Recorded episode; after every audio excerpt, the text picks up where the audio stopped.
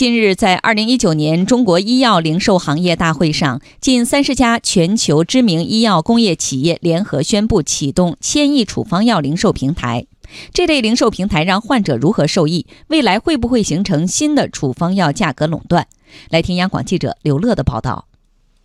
这次宣布启动千亿处方药零售平台的医药工业企业包括百洋医药、麦兰医药等等近三十家。据介绍，千亿处方药零售平台的建立有望结束药企单打独斗的现状。平台上的企业将共同提升管理资源、运营资源、渠道资源、营销资源、配送资源的集中度，推进资源共享。根据市场研究机构预测，二零二零年我国处方药市场总规模可达一万八千九百亿元，医院处方流出量约占总体处方量的五分之一左右。我国处方外流市场规模将接近四千亿元，而其中处方药零售市场的销量将超过一千五百亿元。处方外流是指医院允许患者持有处方到院外买药，也就是将医院药房承担的药品供给流转至零售药店等院外市场，实现医药分离。北京大学公共卫生学院卫生政策与管理系周子军教授表示，这类平台的建立，除了抢占未来处方药零售市场，也是对我国医改逐步推进的一个回应。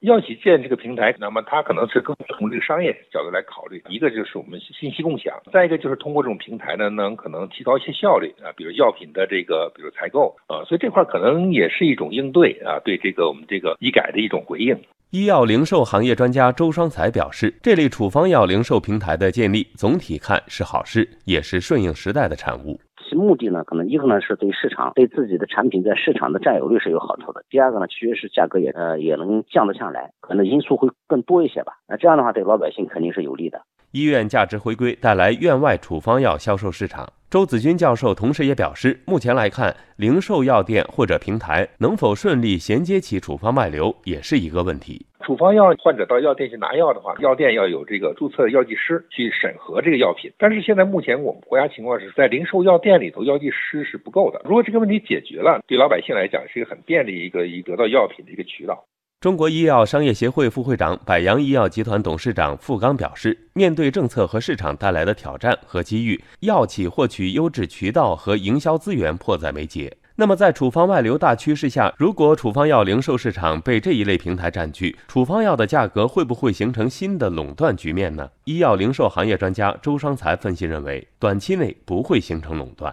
我觉得这种垄断呢，至少暂时是不会的。那么呢，因为处方药呢也很多，它也不可能把所有的这处方药的市场都垄断掉。因为现在老百姓实际上买处方药是比较贵的啊，尤其是一些治大病类的，比如说肿瘤啊这类疾病呢，它的这个药价呢确确实实很贵。未来就看啊，一个是四加七带量采购，还有第二个呢就是看这个医药分家。如果这个政策呢真正的能推得出来，那我觉得未来对吧，老百姓总体来说买这类的药价格会越来越低。